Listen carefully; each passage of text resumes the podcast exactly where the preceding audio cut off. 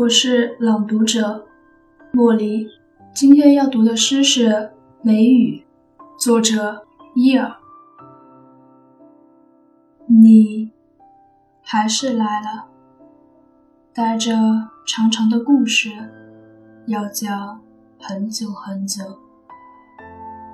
你泯然而笑，话语悠远而绵长，就像那跃上了草叶的波光和沉淀在风中的浪，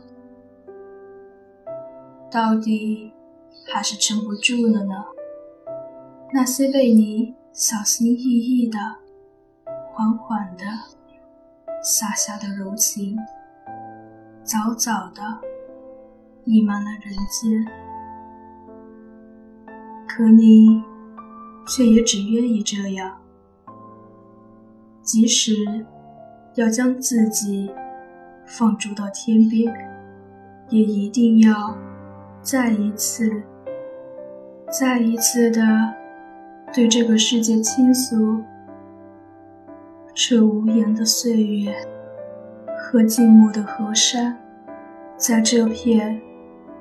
近乎于悲壮的柔情之中，你却依旧和风细雨，而我也只能在一次又一次的俯仰之间，追随着你的衣襟，流浪，把最绵长的泪水留在心底，只为为你写下这世间最最柔美的。